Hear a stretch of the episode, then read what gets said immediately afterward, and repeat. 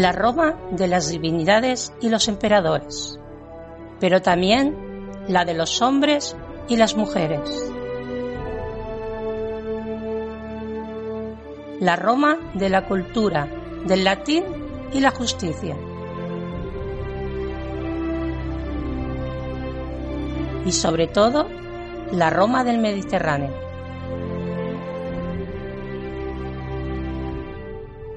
Bienvenidas, bienvenidos al Ignum en Roma.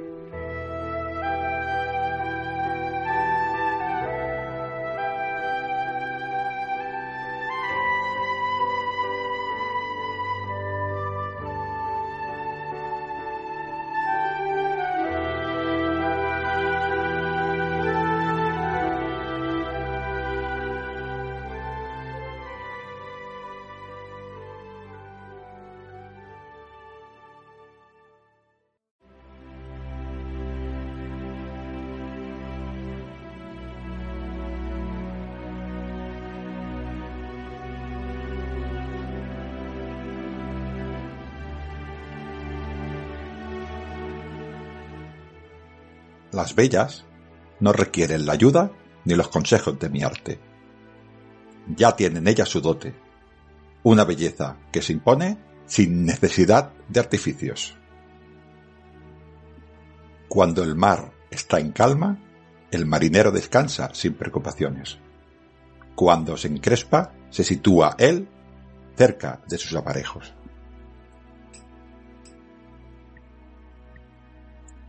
Sin embargo, raro es el rostro que carece de algún defecto. Tapa esos defectos en la medida que te sea posible y esconde la imperfección de tu cuerpo. A pesar de todo, que el amante no vea los frascos desparramados sobre el tocador. El artificio embellece siempre que se mantenga en secreto. ¿A quién no le resultan desagradables las heces del vino untadas por toda la cara, cuando por sí solas se escurren hasta los tibios pechos? ¿Por qué hemos de oler la sirria, mugre sacada de un vellón de oveja sin lavar, por más que la envíen de Atenas?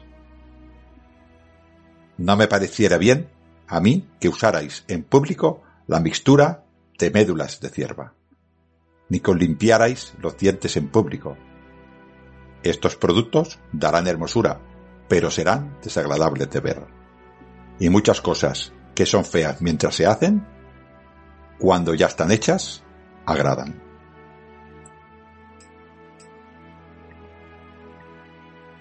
Prestad atención a todo esto, pues que tiene su utilidad.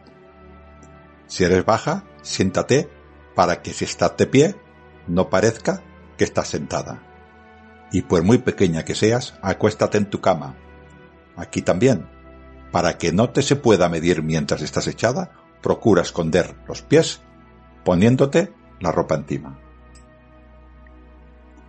La que es demasiado escuálida, que se ponga vestidos de grueso hilo y que un amplio manto le caiga desde los hombros.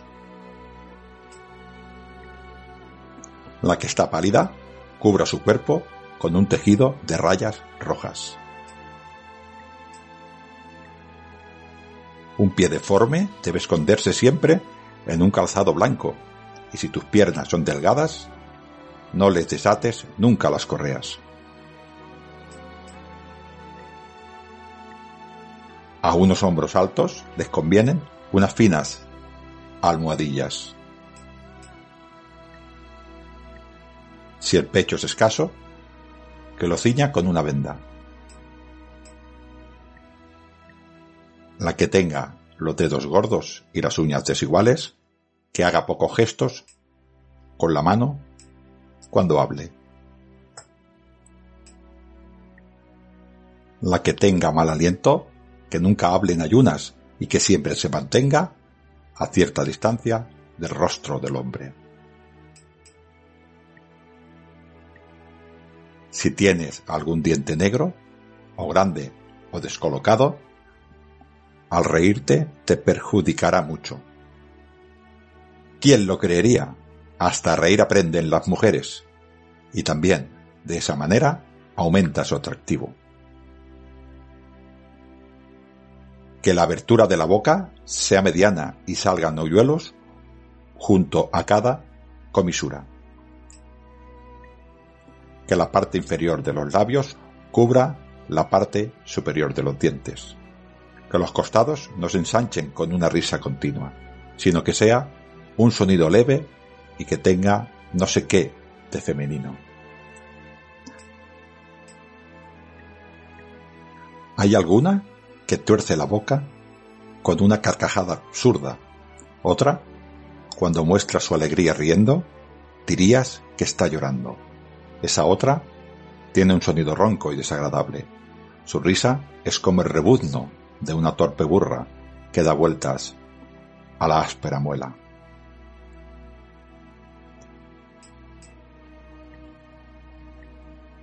¿Hasta dónde no llega el arte? Aprenden a verter lágrimas con elegancia y lloran cuando quieren y como quieren. Y que cuando al hablar se equivocan en una letra y su lengua se hace intencionadamente tartamuda al pronunciar cierto sonido, su equivocación tiene gracia. Aprenden a decir mal algunas palabras y a hablar peor de lo que saben. Aprended a moveros con paso femenino. En la forma de andar hay también algo de elegancia, no despreciable, y atrae o repele a los hombres que no os conocen. Esta mueve con arte las caderas dejando que el aire la haga flotar la túnica y adelanta sus pies con orgullo. Esa otra anda como si fuera una rubicunda esposa de un marido umbro, pati abierta y dando grandes zancadas. Pero como en otras muchas cosas, ser comedidas también en esto. Esa manera de andar es grosera, pero aquella es más afectada de lo normal. En cualquier caso, descúbrete la parte baja del hombro y superior del brazo por el lado izquierdo para exhibirla. Eso os sienta bien, sobre todo a la de piel blanca. Y cada vez que lo veo, siento deseos de besar una y otra vez la parte de ese hombro que va al descubierto. El arte de amar, libro 3, Ovidio.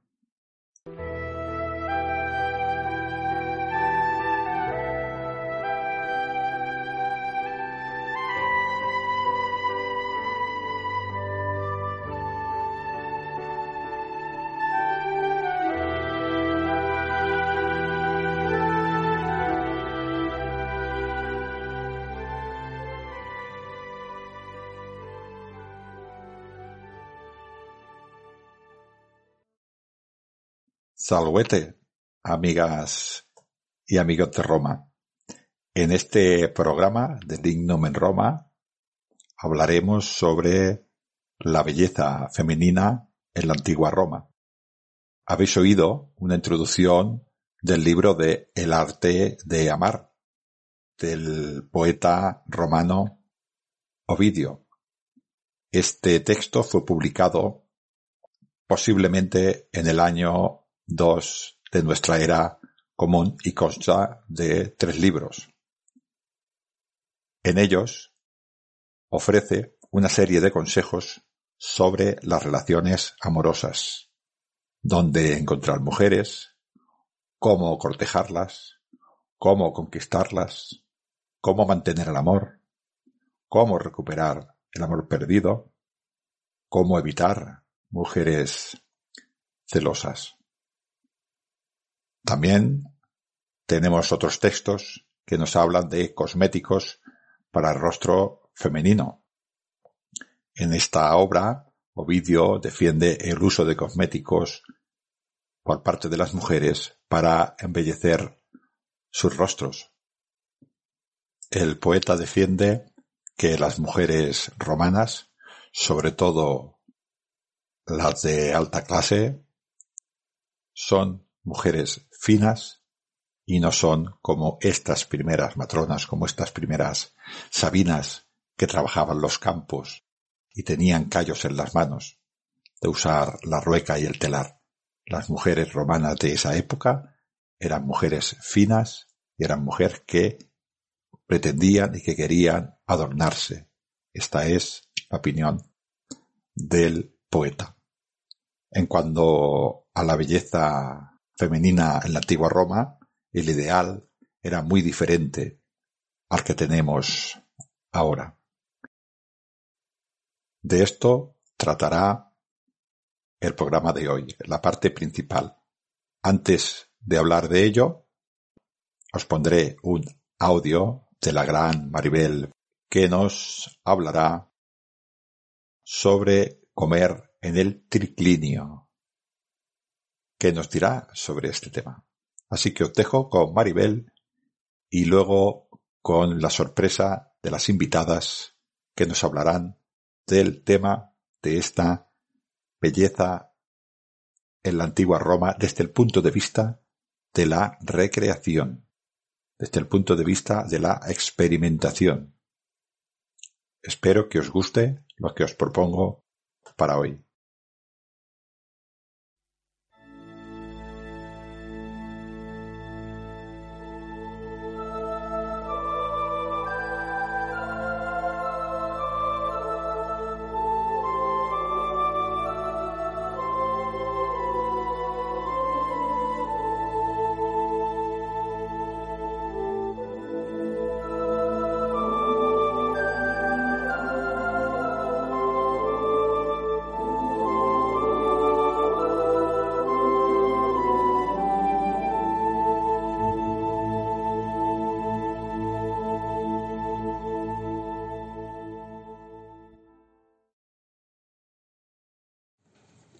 Amigos de Calamares a la Romana Express, soy Maribel Bofín y hoy estoy aquí para hablaros de una pequeña curiosidad o anécdota. ¿Por qué los antiguos griegos comían recostado? Vamos a verlo. En muchas imágenes de vasijas, copas de vino, jarrones y pinturas al fresco podéis ver la imagen de un griego recostado en un costado y comiendo con la otra mano. Eh, todas estas figuras las podréis ver que normalmente los griegos se recostan sobre el lado izquierdo y comen con la mano derecha, o sea, lado izquierdo y comen con la mano derecha. Eh, yo no sé si es muy práctico o no esto, pero bueno. En algunas imágenes y poquitas lo veréis que están sobre el lado izquierdo y comen con la mano izquierda. Quiero que aún me lo ponen un poquito más difícil. Pero bueno, vamos a ver. Durante décadas muchos estudiosos han estado debatiendo cuál puede ser el motivo de que los griegos y los antiguos comieran recostados. No han llegado a conclusiones totales, pero sí que han debatido y comentado eh, de que algunos dicen que debido a la curvatura que tiene el estómago, pues que inclinado favorece la digestión, que los jugos gástricos no hacen tanto reflujo y que te ayudan más a digerir la comida. Otros comentan que debido al estar acostado, pues que cabe más comida y bebida. Y aquí sí que yo pongo una pequeña licencia mía de, es aquello de, eh, hay un refrán que dice que el mandamiento del pobre vale más reventar que sobre. Bueno, esto de pobres no tenían mucho, ¿eh? porque la gente eh, rica es la única que se podía permitir comer mucho y recostado. Los pobres pues apenas tenían para comer o poquita cosa. Bueno, volviendo al tema, eh, siempre veréis la imagen de un hombre, nunca veréis la imagen de una mujer en estas figuras griegas. Las mujeres no solían eh, ir o estar invitadas, en este caso, a estas comilonas, salvo que fuera una boda o un evento muy importante, algún festejo eh, especial. y en todo caso, si se les permitía que asistieran a estos banquetes, comían erguidas no recostadas. Fue después, años posteriores, en época del imperio, que los romanos pues suavizaron un poquito las normas y ya permitieron que las mujeres pudieran asistir a las comidas, por supuesto, y que se pudieran reclinar también. Esta costumbre griega data del siglo VII Cristo y luego fue tomada por los romanos como no, que siempre pues tomaban todas las cosas de otras culturas que las veían prácticas y que incluso ellos las mejoraban Ellos eran muy prácticos y entonces todo lo que podía servir pues lo aprovechaban en todos los sentidos. Pues bien, esta costumbre duró milenios y fue una práctica en todo el Mediterráneo. O sea que es una costumbre que curiosa, ¿no? ¿Vosotros qué opináis? ¿Creéis que os gustaría probar esto de comer recostados eh, por un lado, en este lado, lado izquierdo, comer con la derecha, tener invitados? Tenéis que tener una casa muy grande, tenéis que tener bastantes divanes. Y en mi casa no lo veo práctico y en todo caso vendrían dos o tres comensales pero que no sé si me gustaría. Sería divertido una fiesta de este tipo pero tenéis que tener una casa muy grande y poner muchos divanes y no sé si, sale a cuenta pero no, no lo sé. Venga, a ver vosotros qué opináis si os gustaría probarlo si creéis que esto ayuda a, a favorecer la digestión. Dejadlo vuestros comentarios en, en, la página, en el, en el canal y os contestaremos, como no. Y sobre todo, no olvidéis de compartirlo, de seguirnos y, y de estar atentos porque os vamos a traer muchísimas anécdotas eh, divertidas, curiosas y aprenderemos. Venga, hasta la próxima.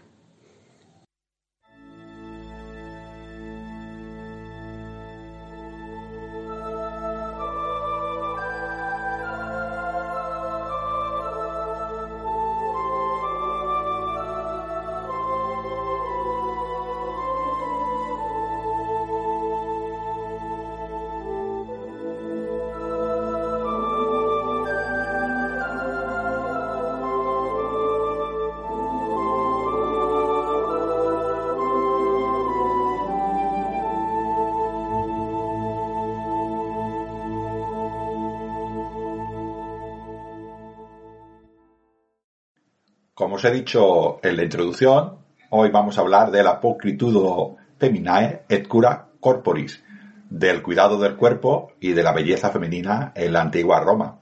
Y para ello eh, no lo voy a hacer yo solo, sino que voy a traer a dos recreadoras del grupo Marquino Oriens. Ellas son Antonia y Mercedes. Hola, hola a todos. Hola. Aunque yo a una la llamo Toñi, y a la otra la llamo Merche. Pero bueno. y la confianza que da asco. Como ya habéis visto, hay confianza entre nosotros. Lo que, lo que decíamos, hablaremos de la belleza femenina y del cuidado del cuerpo y ellas como recreadoras experimentan todo esto y lo hacen también ante el público. Pero para poder exponerlo ante el público, antes de todo ello hay que escarbar en los textos clásicos o incluso hay que buscar eh, a través de la arqueología todos estos elementos, ¿no? Esto es así, ¿no, Antonia? Eh, pues sí, los romanos, aunque quizás nos parezca un poco extraño en nuestros días y lo veamos como un poco bárbaros, eh, tenían una gran afición por cuidar el, cuerpo y, y cómo podemos saberlo nosotros, ¿no? Pues la única manera que podemos saberlo es pues a escarbar y a leer. Hemos encontrado testimonios escritos y infinidad de restos arqueológicos. Eh, en el siglo II Cristo, los romanos empiezan a construir baños públicos asociados a fuentes naturales de agua caliente o con propiedades curativas, reconociendo así las cualidades de los baños griegos. De hecho, termae viene del, griego termos, que significa caliente. Las personas con mucho poder adquisitivo, mucho dinero, cash y todas estas cosas. O sea, perdona, Antonia, que las dominas como tú, de alta clase. Los plebeyos como yo, no. No, no, por esto yo explico que yo en mi casa. Porque la donatriz como yo solamente las veía de lejos. A lo mejor si me daba permiso podía meterme, si no, no. Sí, pero como ella es mi ornatriz y es mi preferida, pues ella puede verlo. Hay quien no se puede acercar a estos sitios, ¿no? Vamos, otra manera, yo me quedo en la puerta. Sigue, sigue. pues, eh, bueno, las personas con mucho dinero, en mi caso yo, tenía pues estos baños en casa, ya que era considerado por todo el mundo como un máximo placer. Eh, añadían al agua diferentes tipos de perfúmenes, bueno, me añadían y luego me los untaban. También unos ungüentos tibios, porque a mí no me gusta excesivamente el calor, entonces para cuidar mi piel y aceites para después, pues, hidratar la piel, ¿no? Para ir lo más pulcra posible. Eh, luego construyeron las termas grandes, estas termas que también yo iba, pero prefería las de casa. Entonces, eh, las termas pues eran parecidas a las que conocemos hoy en día. Y, era un recorrido pues basado entre los contrastes del frío, del calor, la sequedad, la humedad, pero no era solo esto, había termas muy grandes eh, que tenían jardines, salas de reuniones, bibliotecas, restaurantes, tiendas, y, eran centros de reuniones sociales donde se alcanzaban grandes acuerdos, porque como el ambiente era muy distendido, pues claro, todo se ponía apropiado para ello, ¿no? Y también, claro, se realizaban grandes encuentros intelectuales. Claro. Eh, yo, yo como plebeyo, yo conozco a un plebeyo, amigo mío, que es de la Subura, que pasaba por esas tiendas, pero no a comprar iba a otra cosa. iba a otra cosa. a otra, ¿no? Iba a otra cosa. Sí, sí, es cierto. Eh, yo para que las personas que nos oyen se hagan una imagen, eh, es lo que ahora sería un spa, que quiere decir salud mm. por, por el agua, ¿no?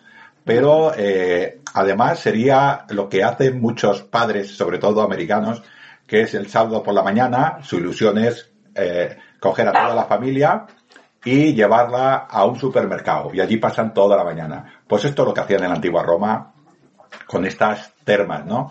Eh, había, como ha dicho Toñi, eh, una sala de agua caliente, caldarium, una que a ella dice que no le gusta, que era la, asa sudatio, que era pues una sauna, una proto sauna para que nos entendamos, el tepinarium, que era el agua templada, y el frigidarium, que yo ahí no me meto ni loco, porque yo no, vamos, eso hace mucho frío, yo el agua calentita sí.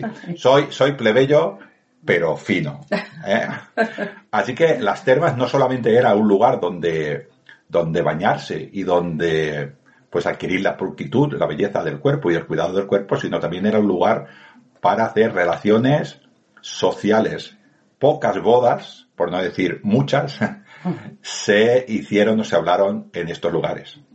También vamos a dejar constar que también los niños podían entrar ¿eh? gratuitamente y el precio pues sería como unas. Eh, eran hombres y mujeres, normalmente se iban desnudos.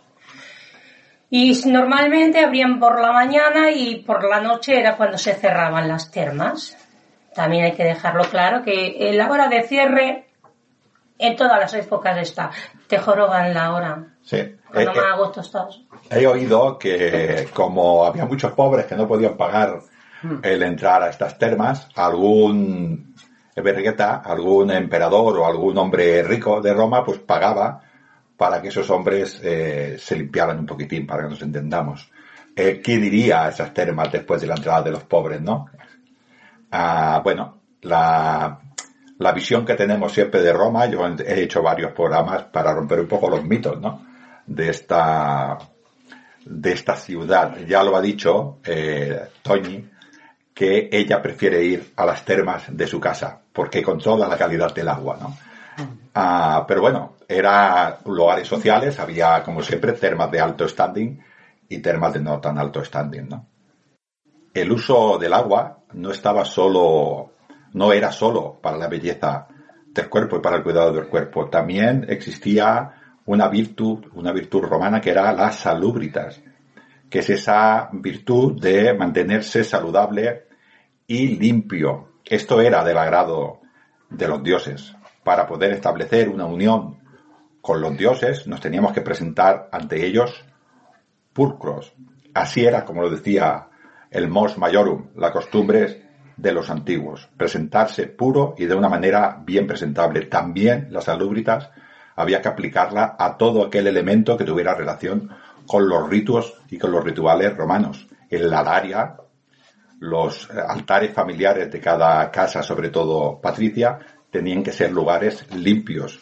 Las patenas, todo aquello que se utiliza para orar a los dioses tenía que estar limpio. Así que la limpieza no solamente era del cuerpo, sino que también era purificadora para poder presentarte ante los dioses de una manera correcta. Este cuidado no solamente se aplicaba a las termas o al agua, ¿no?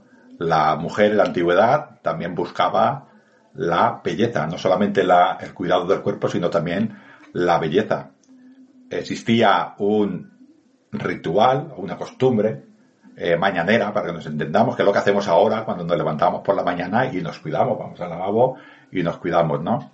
Esto era la toaleta matinal, donde se usaba, pues esto, maquillaje y cosmética. Era cuando la mujer, dijéramos, se ponía presentable para seguir el día. Yo antes de dar paso a Tony, que nos explicará los pasos que daba la mujer desde que se levantaba, ¿no? Quiero dejar eh, constar de que cada mujer en el Imperio Romano tenía su caja. En su caja tenía sus aparatos de, para arreglarse. Podría tener su peine, alguna aguja y también podría tener que con más o menos valor podía tener de dos a tres productos cosméticos, ¿vale? Ahora vamos a dejar paso a Toñi, que nos explicará el ritual desde que la domina se levantaba por la mañana. Toñi, vamos a ver qué hacía la, la domina una vez que se levantaba. Bueno, ella mm, tenía que realizarse una higiene, eh, propiamente dicha, como ahora en nuestros tiempos, ¿no? Solo que ella empleaba pues a sus esclavos más, bueno, de confianza, pero tenemos que saber que muchos de ellos habían, se habían criado con, con esta domina y entonces eran muy cercanos y sobre todo quien la tocaba y quien la peinaba eh, quizás era pues como su gran amiga, su confidente, eh, sabía de ella todo y, y bueno, que no se la tocaran. Aunque ella si se pasaba un poco, quizás le pinchaba un poquito. ¿Qué me vas a contar?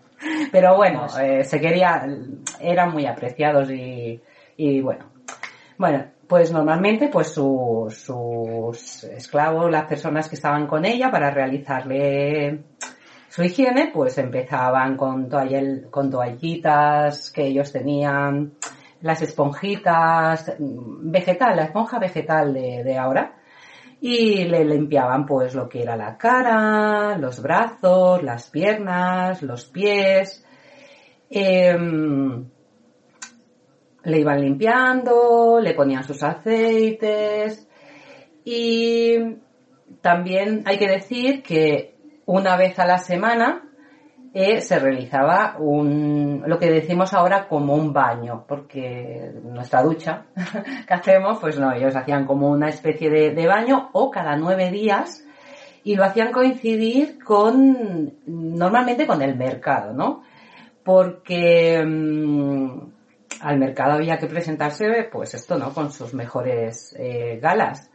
Entonces, claro, pues estos esclavos, pues aparte de ponerle sus ungüentos, los perfumes más selectos para ellos, que serían, ¿no? La rosa, perfume de rosa, que lo utilizaban mucho y tal. También hacía, había unas bolitas que se hacían también con rosa, que la llevaban también colgada al cuello para hacer olor y también evitar los olores del mercado, porque en aquel tiempo los mercados hacían unos olores. Sí, era como entrarte en el metro a las 6 de la mañana en pleno verano. sí, exacto. Entonces, pues, pues bueno, pues esto, ¿no? Entonces iban con sus mejores galas porque mm, para ellos era muy importante demostrar el estatus que tenía y lo hacían así, ¿no? Eh, denotaba mucho el, el poder que tenían y el lugar que ocupaban en la, en la sociedad con todo lo que llevaban encima, ¿no? No iban demasiado pomposos, porque eso tampoco estaba muy bien visto, pero sí demostraba perfectamente cuál era su estatus. Incluso ellas siempre iban acompañadas de, sus, a lo que ahora diríamos damas de compañía, ¿no? Que eran sus, esclavas más cercanas, y estas esclavas también iban arregladas. Se diferenciaban las esclavas de otras esclavas, porque esto también mm, daba daba un estatus, un ¿no? estatus, ¿no? Sí, sí. A- eh, es, mm, bueno,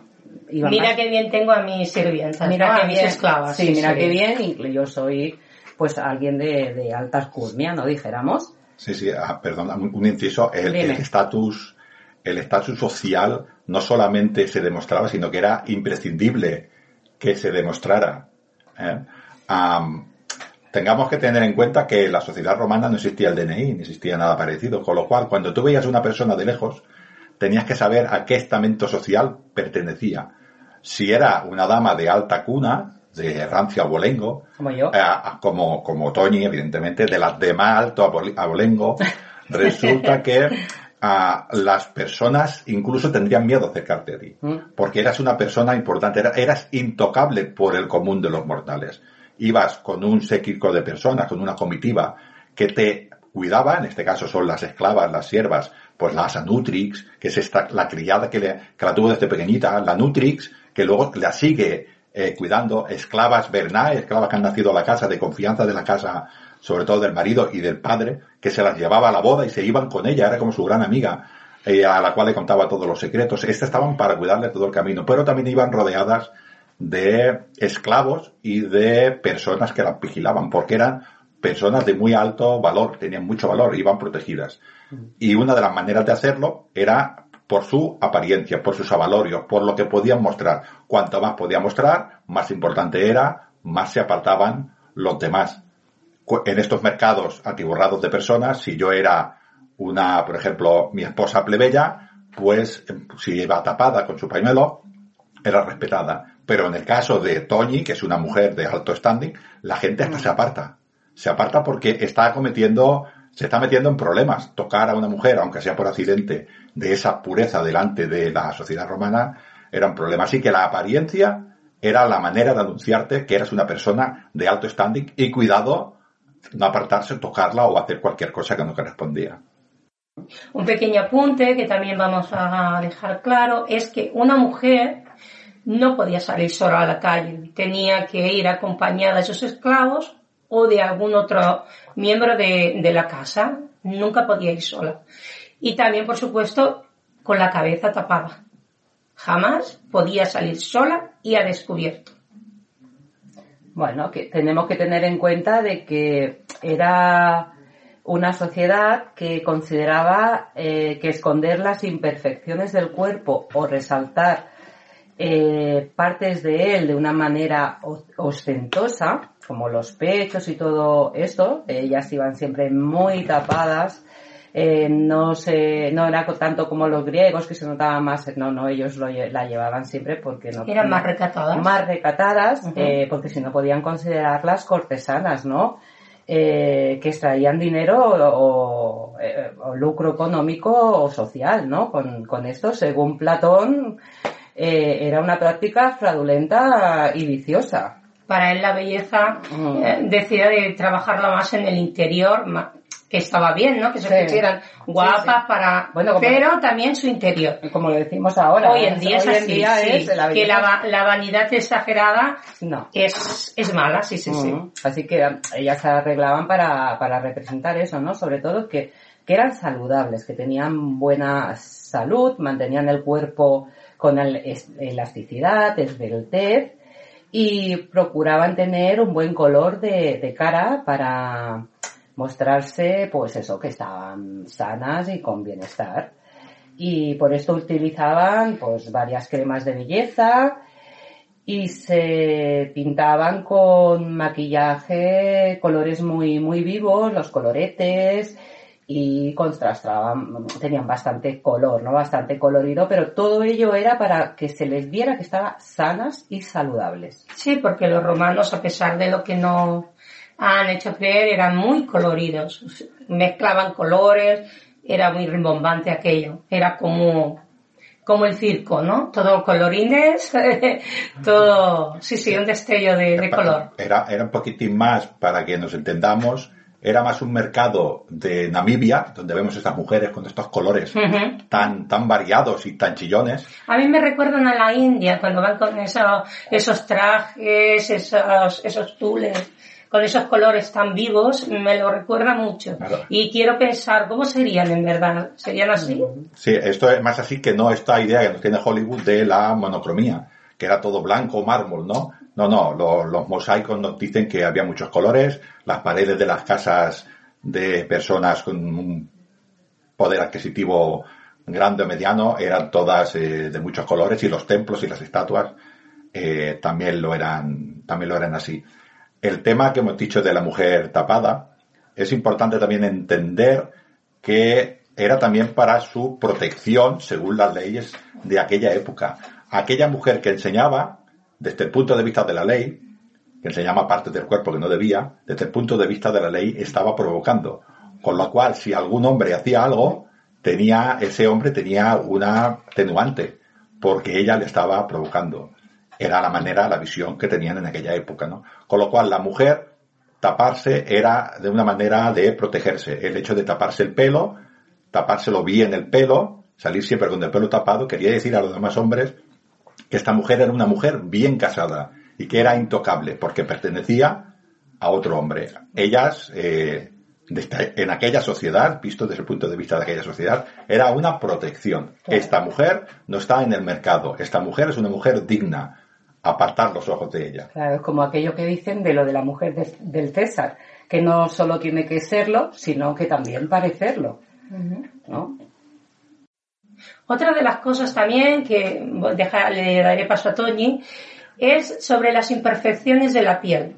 Eso no, no dista mucho de, de cómo somos hoy en día, que nos preocupamos sobre ello. ¿Qué, ¿Qué cosas podrían utilizar? ¿Qué les inquietaba también? Porque no somos muy diferentes, ¿verdad? La mujer No. en ese sentido no. No, no, no querían arrugas, ¿eh? Como ahora, ¿eh? No, eso- y, y utilizaban... No, claro, si pudiéramos, no. utilizaban cosas que ahora, bueno, nos parecen espeluznantes y bueno, ahora lo, lo comprenderéis, ¿no? Pero eh, contar de taparlo y, y bueno, a mí me ponen los, pelos de punta, pero bueno, era lo que había en esa época y, y lo que hacían, ¿no? Entonces, pues eh, empezaron a utilizar pues mascarillas faciales eh, que se las dejaban durante toda la noche y se retiraban por la mañana. Cuando veáis más o menos lo que llevan estas mascarillas, debéis de entender que deberían de dormir en habitaciones, cuartos, estancias separadas. Porque mm, el olor y la apariencia tenía que ser, y para ellas era muy importante que su, su dominae, su esposo, eh, la, las viera perfectas por la mañana. Entonces, no creo que ellas se mostraran así delante de él. El problema era el mío, ¿sabéis? Yo, como anquila, cuando el domine le quiere hacer una visita a la noche, ah, ya me veis corriendo y quitándole esa mascarilla que se le cae a cachos de la cara o se le va resbalando. Podéis imaginaros, antes de que venga el domine, cómo tiene la cara. Mi domina. Y luego imaginaros cuando se marcha, tengo que ir corriendo, volvérsela a poner. Vamos, un disgusto esta mujer, un disgusto. Claro, como no va a ser mi preferida. Pues no O ves es que que, la muchacha... es que me tiene- me Ahora, ahora entiendo lo que dice o- Ovidio en, en su arte de amar, que es que le dice, mujeres, ocultar a vuestros amantes los secretos de vuestro tocador. Ahora lo entiendo. Es que hay que tener estómago, ¿eh? ¿Cómo no? Porque ya verás. Mira, las mascarillas había dos. Que, bueno, que sepamos, seguramente tendrían más, pero Sí, sí, sí. las que conocemos así más de esto, había dos, ¿no? Había unas que eran vegetales y otras orgánicas. Bueno, las vegetales eh, tenían algas, aceite, miel, legumbre en polvo. Bueno, esto es algo más o menos normal. Eh, azafrán, que esto ya a mí me sorprende un poco porque pinta un poquito naranja la cosa. A ver, a y- ver, To- Toñi, Toñi. Y muy caro, muy pobres, caro, sí. muy caro, muy caro. Pero para una mujer como tú, el azafrán Muy lo, lo caro. compra aquí. Bueno, supongo que luego lo arreglaban con el vinagre que también llevaba y el pepino, que esto sí que ha llegado a nuestros días. Eh, Yo me lo como. sí. Y, y le ponían eh, baba de caracol para ligarlo todo. Pero para espesarlo, le, le, le ponían la cáscara o el mismo caracol machacado, chafado, o reducían el cuerno del ciervo a polvo y lo mezclaban todo. Y esto se lo ponían en la cara. ¿Qué me vas a contar? Sí, así que por eso, ¿Qué me vas a contar? por eso mi esclava, claro, tenía que correr.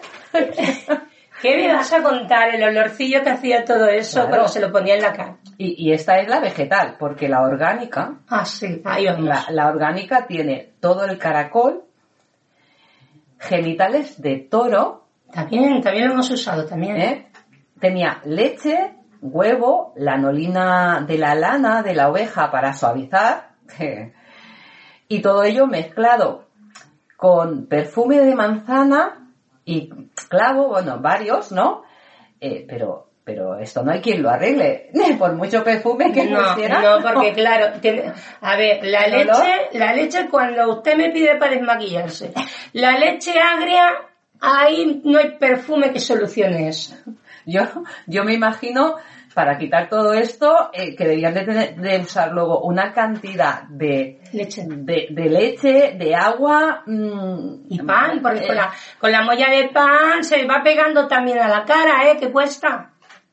Sí, sí, y luego ya para, si hablamos ya de lo que se ponían una vez quitado esto, porque claro, era importante tener la piel blanca, porque bueno, esto nos ha llegado, es bastante común que nos ha llegado, pero claro, lo verdaderamente extrañable, eh, lo que me extraña es lo que utilizaban para ponerse la piel blanca, que era polvo de plomo. Sí, malísimo. que, que eso es súper tóxico y es malísimo. Y claro, le salían unas grietas y unas quemaduras y entiendo que alguna iría un poquito más arriba ya y, y se nos iría de aquí de, de, de la tierra porque es venenoso, o sea, es muy tóxico. Y después ya, pues, cuando se dieron cuenta de esto, pues lo que hacían es que la, la- hacían harina de, cha- de haba machacada para ponerse Bien la triturada, sí, sí. triturada, ¿no? Y luego, pues, lo que hemos hablado también de- del, del, eh, parecer saludable, la mejilla, pues siempre tiene, sabemos que una persona que está saludable, pues tiene las mejillas son rosadas y tal, y, y- y bueno, ellos utilizaban pues una alga roja, eh, y así pues parecía esto, ¿no? Que tenían buena salud y los labios pues con moras así machacadas. El óxido de hierro, que ya no lo veo yo tan así, porque yo no sé si nos envenenarían de los unos a los otros cuando se besaran. Pero eso ya en las clases más, más bajas. Más bajas, Claro, sí. porque ellas no tenían el No. mismo poder adquisitivo que una No, no, no, yo, la, yo Mm. en mi caso eran las moras machacadas, porque además me han gustado Claro. toda la vida. Y la madre del vino también, que eso era un color así como burdeo, más o menos, que a mí me, me gusta bastante. Sí, ¿eh? sí, sí, sí. Sí, queda bastante bien. Sí, sí. Y bueno, para los ojos eh, se hacían la raya con carbón vegetal y ah, conocieron también, claro, cuando lo conocieron, evidentemente yo era lo que tengo, a mí es lo que me gusta porque soy un poco así y a mí las cosas exóticas me gustan mucho, soy más de cole egipcio, ¿verdad? Mm. ¿Eh? Sí, sí. tenemos ahí una buena buena de esta y luego pues claro mis las sombras por ejemplo pues pues hacían con malaquita el color verde la galena que es así como más plateado y el lazuli que es así como más azul pues se machacaba y con esto pues hacían las sombras de de los ojos yo a mí la malaquita me gustaba bastante y el lapilazuli también verdad Yo sabes lo que me viene a la mente cuando me voy hacia atrás, ¿no? Sí. Porque he pensado en cómo cogían y se esfoliaban la piel, ¿no? Ya con el polvo del caracol.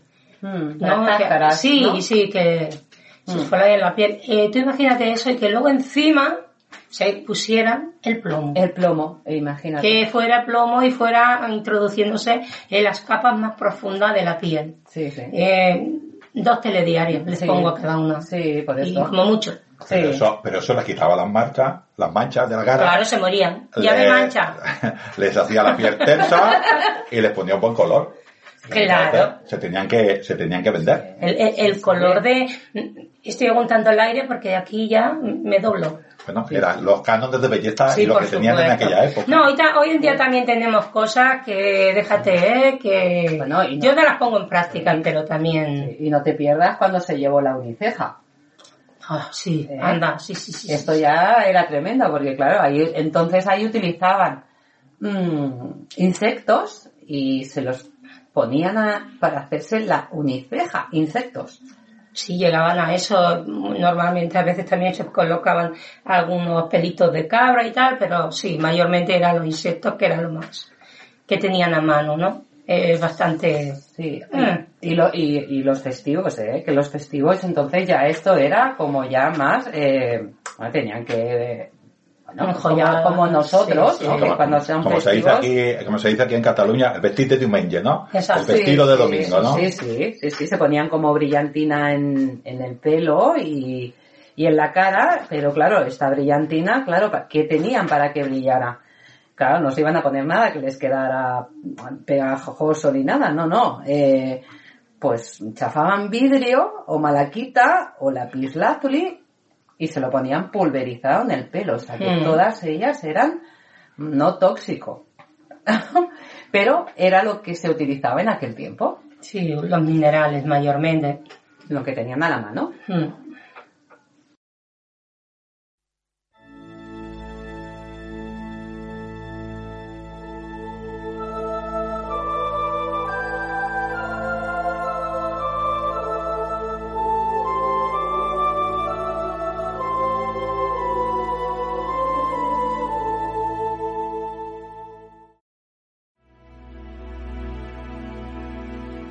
Las mujeres regidas por la pudiquitia y aquellas que no la cumplían debían comportarse de modo distinto y tenían que ser tratadas de manera diferente por los hombres y las divinidades. La mujer que pierda la virtud o que no la procese será considerada impura ante los hombres y los dioses y será percibida como infame. Perderá su condición de mujer femenina y será despreciada socialmente. Esas hembras no aceptan el orden natural de las cosas y se interpreta como desprecio a los hijos de la loba y menosprecio hacia las mujeres de buena condición. Quien no respeta a las madres de familias, a las pías y rectas matronas romanas, no respeta a Roma, pues Roma es la madre cuidadora de todos los quirites.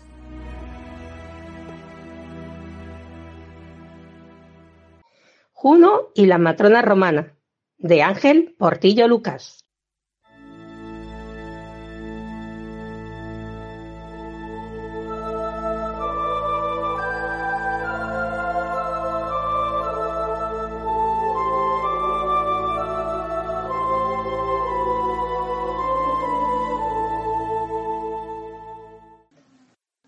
Y hablando de todo este material que utilizaban, eh, tenemos noción de ellos. En este programa, el Lindom en Roma, ya hablamos en el programa número 73 con Teresa sobre las fuentes de belleza, sobre los textos, de dónde sacábamos información para, la, para saber estas fuentes, ¿no? Para saber de dónde salían todos estos productos. Y tenemos, según nos dijo Teresa, tenemos dos tipos de fuentes. Unas son Ovidio y otras son Plinio. Ovidio sería más una persona que conocía a la mujer y que al hablar con ella, ésta les contaría sus secretos y luego la plasmaría en sus textos, en su poesía. Y luego tenemos otro grupo que es Plinio el Viejo y parecidos, ¿no? Que nos habla de que son naturalistas, que nos hablan de las propiedades naturales de los eh, materiales. Él, él- Plinio en realidad no nos habla de la belleza, pero sí que nos habla de cómo se comportaban estos materiales y para qué se utilizaban. Así que estas dos fuentes son las fuentes principales, estos dos tipos de fuentes son las, las fuentes que hacemos o que utilizamos para estos productos. ¿Qué me tienes que decir de esto? Bueno, pues mira, pues a continuación nos va, Toñi nos va a relatar sobre unos productos que utilizaban en la antigua Roma, ¿vale? Para tanto la limpieza, arrugas, pecas, hay un, hay un sinfín de, de recetas que según ellos podían ir bien para, para el cuidado de la piel. Algunas no las podemos hacer porque son evidentemente tóxicas. No, por supuesto, por supuesto. Dejaré bien claro que yo probé a exfoliarme la piel, ¿eh? Y como he dicho antes, eh, se me abrieron las grietas en la piel. Al principio no se ven, porque está muy fino y está reciente, lo puedes notar muy suave. Pero a los dos, tres días empiezas a ver alguna línea en la piel conforme sí se han hecho heridas que luego se hacen visibles, sí. Es mejor no usar nada de lo que decimos ahora. No, no, esto es de hace muchísimo tiempo y... Bajo su conocimiento, claro, que ellos tenían. conocimiento, ¿no? Pero como nosotros en el grupo decimos de experimentar también las cosas para poder explicarlo, ¿no? Sí, sí. Pues preferiblemente, pues... Sí, sí. Nosotros experimentamos, de hecho hemos hecho las bolas y quedaron muy bien. Pero eso yo quise probarlo en mí misma, a ver si era verdad, y en un principio sí, pero luego te hiere la piel, porque son muy, muy imperceptibles al, principio y luego se ve. No es mejor no... Sí, son microcicatrices que luego van saliendo. Sí, sí, es mejor no hacerlo. Bueno, pues mm, según ellos, eh, Ovidio y Plinio, mm. eh, hay unos consejos, ¿no? De cosmética. Entonces nos dicen que para la limpieza de, la piel eh, son muy buenos, pues los altamuces cocidos con agua de lluvia. Y cuando ellos ponen agua de lluvia es que tiene que ser agua de lluvia. Sí, era, era lo que ellos creían. era lo que ellos creían. Eh, con estas cosas ellos utilizaban y seguramente habría alguna hora y seguramente tendría que ser de cierta manera. Eh, bueno, son estos altamuces que los tenías que cocer hasta que se deshacieran. Y después, pues bueno, ponérselo con la piel y limpiárselo. También había un aparato que no recuerdo cómo se llamaba, Mercha, que el, para quitarte toda la grasa del cuerpo, el Stinger, ¿no? Pues bueno, pues con todo esto pasaban y quedaba la, piel eh, limpia, ¿no?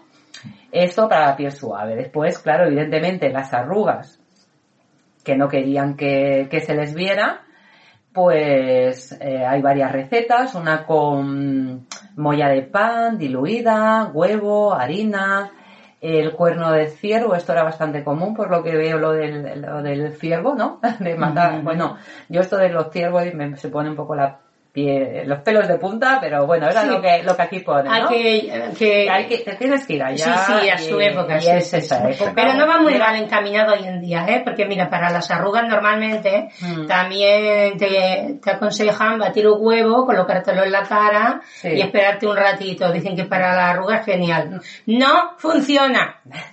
Soy como un perro chope con las arrugas. No funciona. No.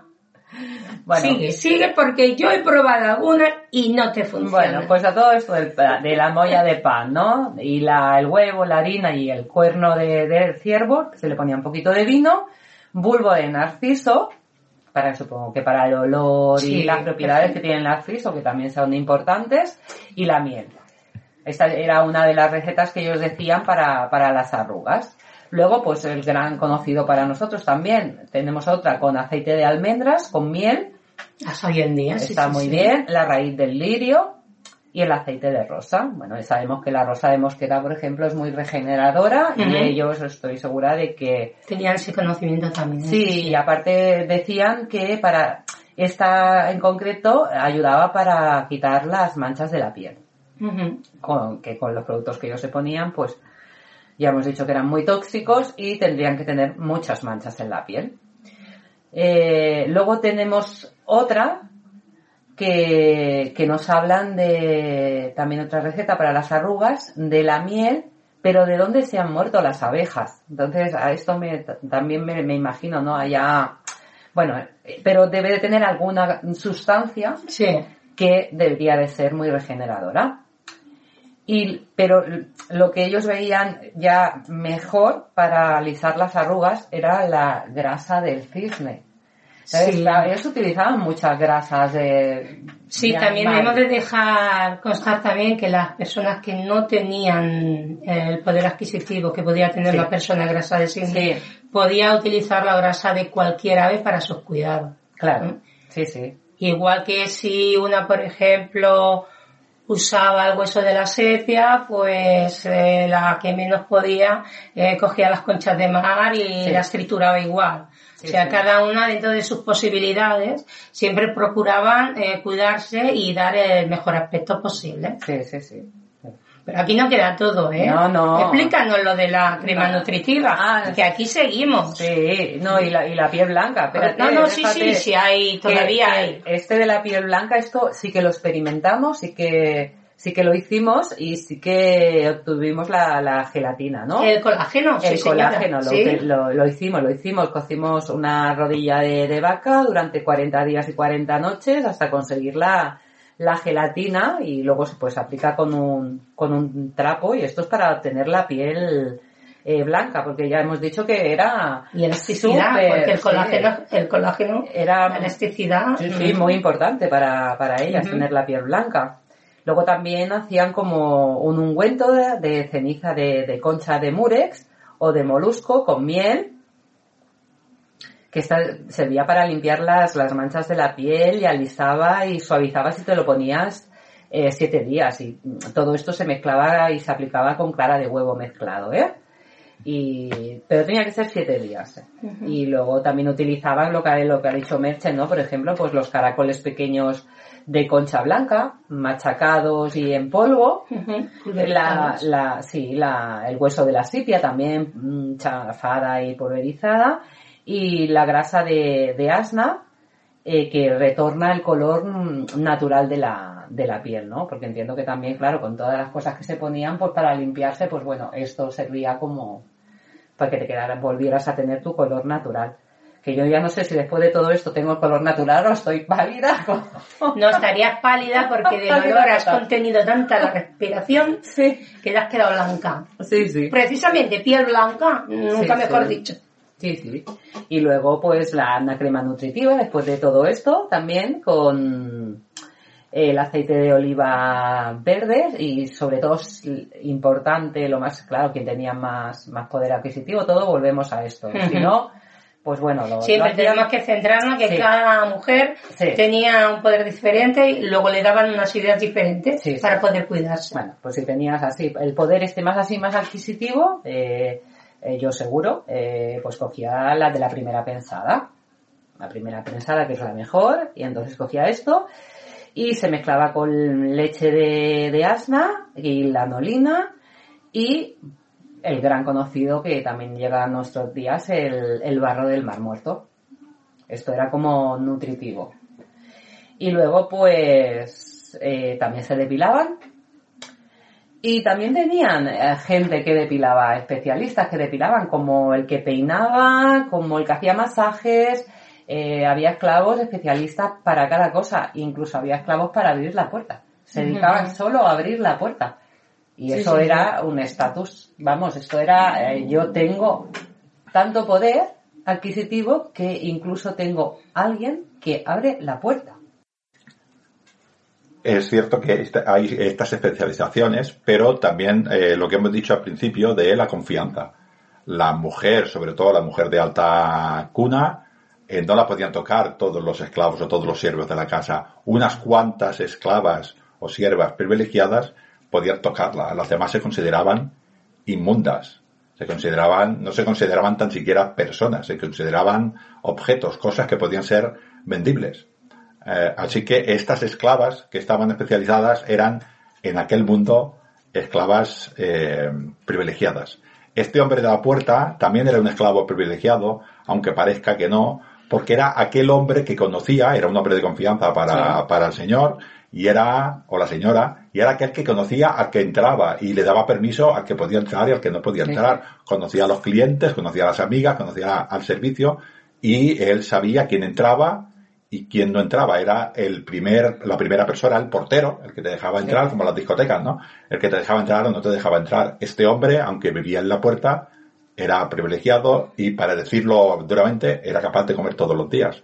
Un ciudadano libre en Roma no tenía cubierta esa necesidad. Y tendría una, una educación básica, pero De cortesía. de cortesía, pero la tendría para recibir a las personas importantes que venían a la casa. O sea que Bien, vamos a ver. Yo lo que tengo interés que me cuentes, ¿no? Porque hemos llegado al dropacista, ¿no? Que era el sí, que sí, depilaba. Sí, el, el especialista. Y háblame sobre la- las cremas depilatorias, porque existían ya en esa época Mm. y son bastantes, bueno, Bueno, Vamos a dejarlo ahí, que son Sí. bastantes. Bueno, como todo, ¿no? Lo que, lo que se utilizaba, Sí, sí, pero bueno, algo- ya tenían crema depilatoria, ¿no? Y y incluso tenían nombre la crema depilatoria, ¿no? Como ahora las que tenemos que tienen nombre. Eh, y la, es- tenía, viene pues del dropacista, ¿no? La crema depilatoria se llamaba Dropax. Eh, marca.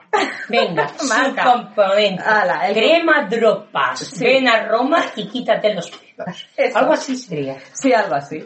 Bueno, era, estaba hecha con una base de, de resina y cola de pez disuelta en, en aceite. Eh, Era lo que era Sí, la... sí, esta es una de ellas, pero sigue, sí. sigue, porque hay algunas más. Bueno, tenemos la, la crema depilatoria griega, Mm. que también tiene nombre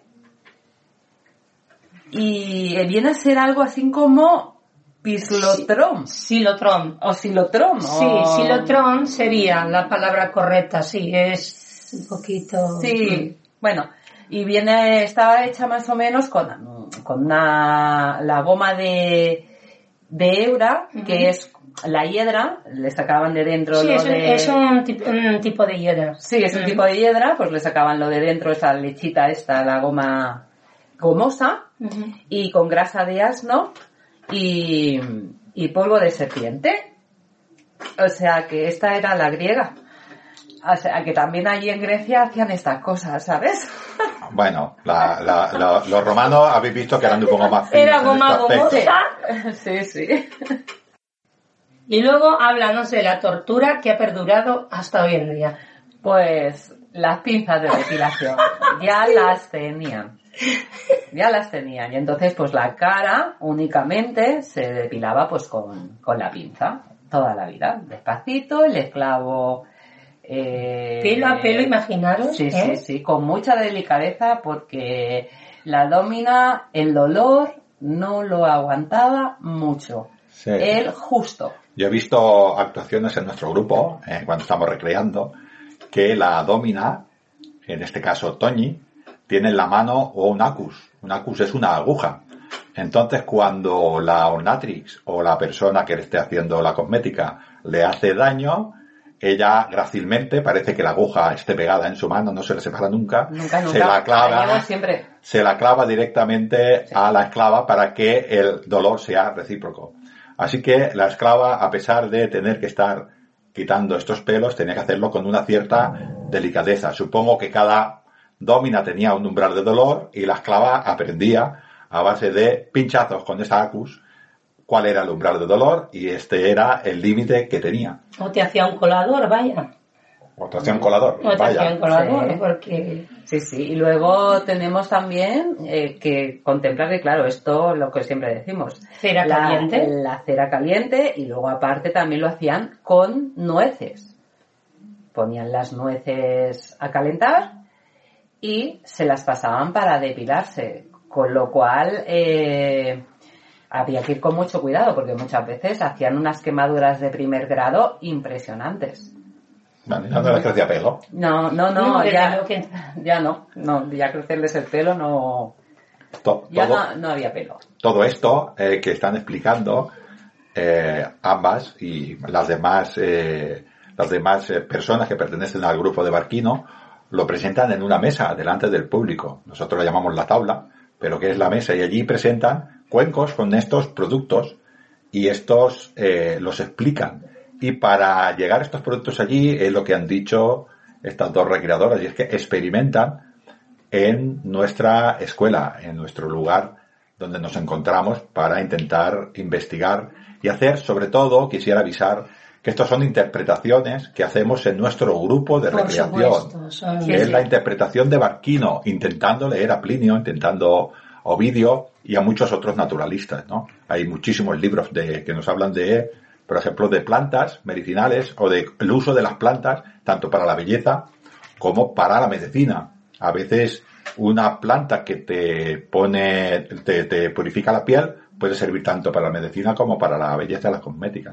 Esto lo hacen nuestras recreadoras en nuestro eh, grupo. ¿Sabrías decirme algún ejemplo de alguna cosa que tenéis en la mesa que explicáis? ¿Algún tipo de producto? El producto, oh, pues por ejemplo te podría decir los tintes que tenemos para, para el cabello, por ejemplo. Hacemos también los tintes, mezclamos las, los productos que tenemos, como por ejemplo pues las almendras calientes, ¿no? Que se hacían servir para teñir el pelo a castaño. De todas maneras a ella le gustaba también mucho el negro, ¿eh? el castaño también, pero el negro porque les transmitía una sensación pues que, eran castas, que eran, que eran puras, ¿no? Y tenían medida que así era el cabello que más querían tanto las dóminas como las vestales. Otro producto que quizás tenemos en la mesa, que es conocido hoy en día también, era la, la ajena, la ajena negra y la ajena para el cabello rubio. También lo hacían bastante y, también te utilizaban junto con la ajena el azafrán. Y luego pues también otras cosas que solemos tener, pues todo lo que hemos dicho de la baña, de, perdón, del cuerno, del hueso, también lo, lo, tenemos en la mesa, se puede ver. La piel de serpiente para el colágeno. Mm, es que hay muchas cosas que las tenemos, que es mejor explicarla en directo porque así las personas lo pueden, lo pueden ver, pueden observar eh, cómo son de... A ver, a ver, a ver, creo que estás diciendo que las tienen que venir a ver. Y para venir a verlas tienen dos opciones.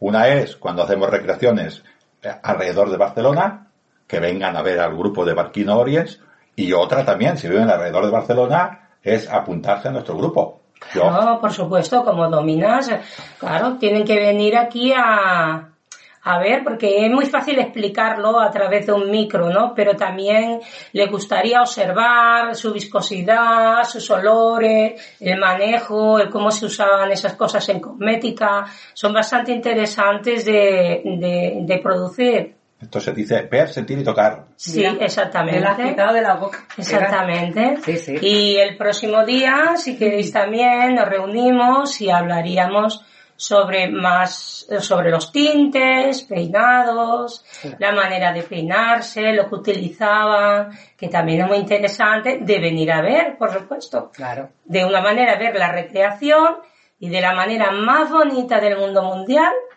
es pertenecer al grupo.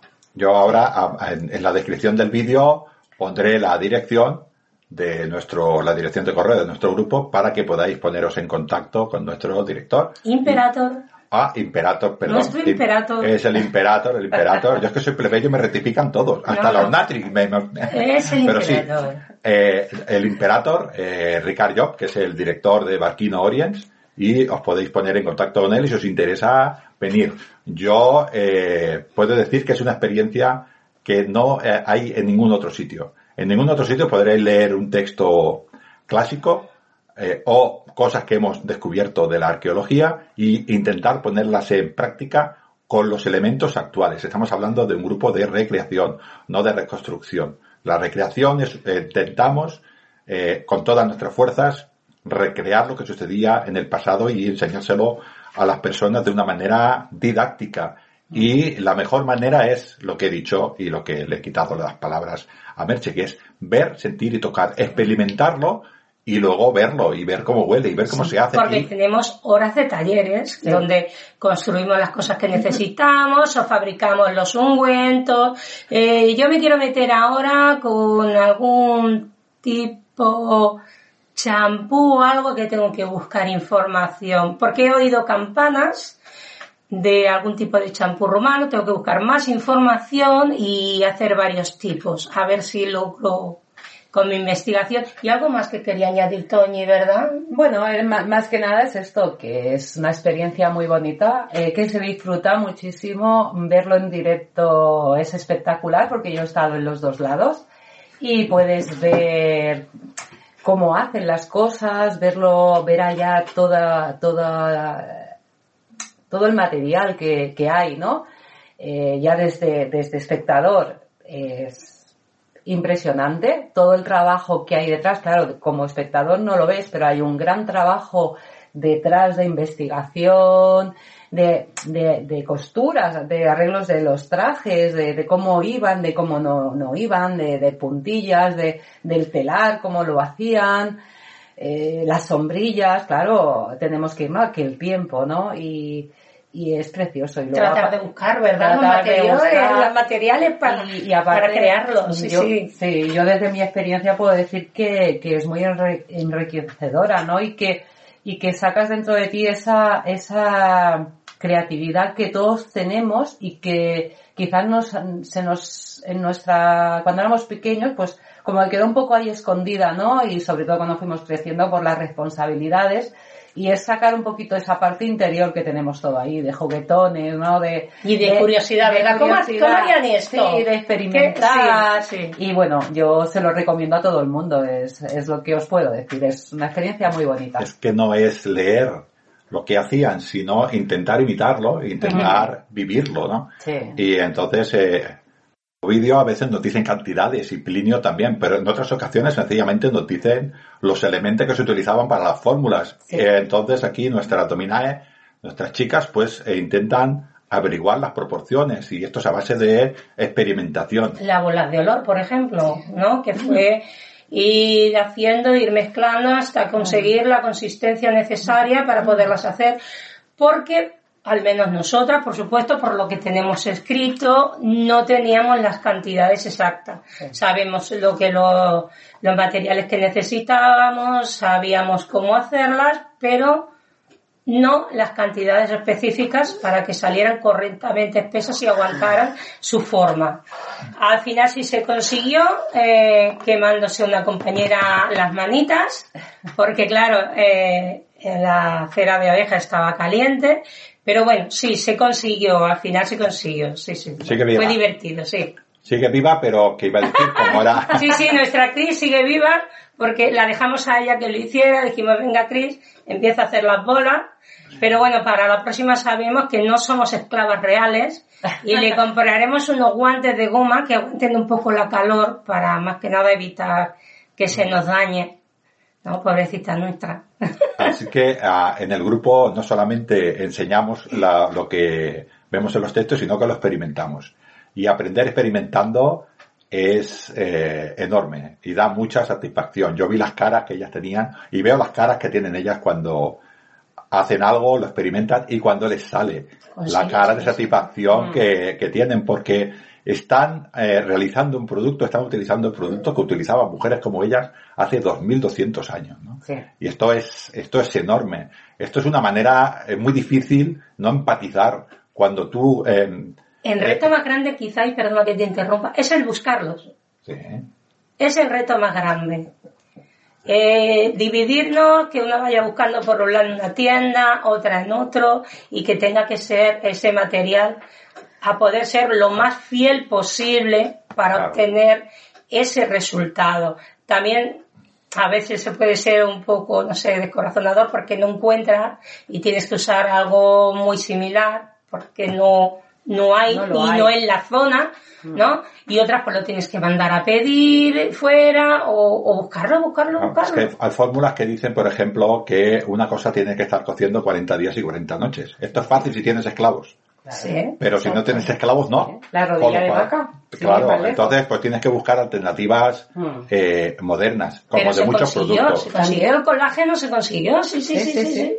sí, Y se ve cómo era el colágeno y se utiliza. Con lo cual, la experimentación y el ir buscando y el ir encontrando te da mucha satisfacción.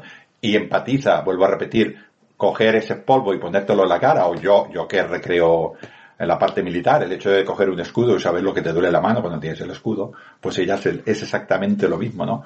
Cómo se sienten ellas vestidas con una estola, cómo se sienten ellas vestidas con una, eh, con una pala y cómo van paseando alrededor de ellas un montón de personas que estamos actuando, evidentemente, pero estamos recreando. Ellas están allí y están viviendo en esos momentos cómo, viviría aquella mujer.